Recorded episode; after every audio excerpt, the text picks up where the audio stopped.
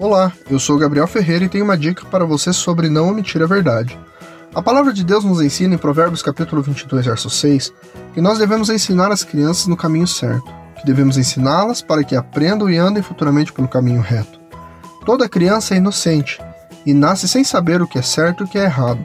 Somos nós, os familiares, que vamos ensinando o que elas podem e não podem fazer, o que traz o bem-estar e o que pode machucá-las, e com isso elas começam a entender o certo e o errado. Por esse motivo, precisamos tomar muito cuidado com a omissão da verdade. Mas como assim?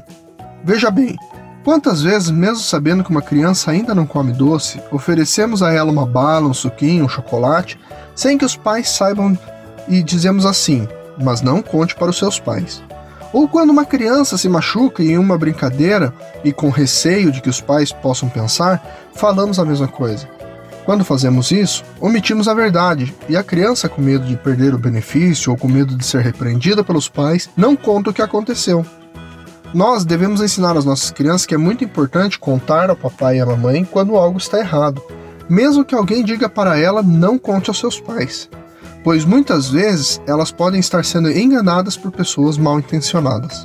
A boa intenção de levar ela a conhecer algo diferente, como um doce, por exemplo, pode levá-la também a não saber diferenciar o que realmente pode ser perigoso para ela.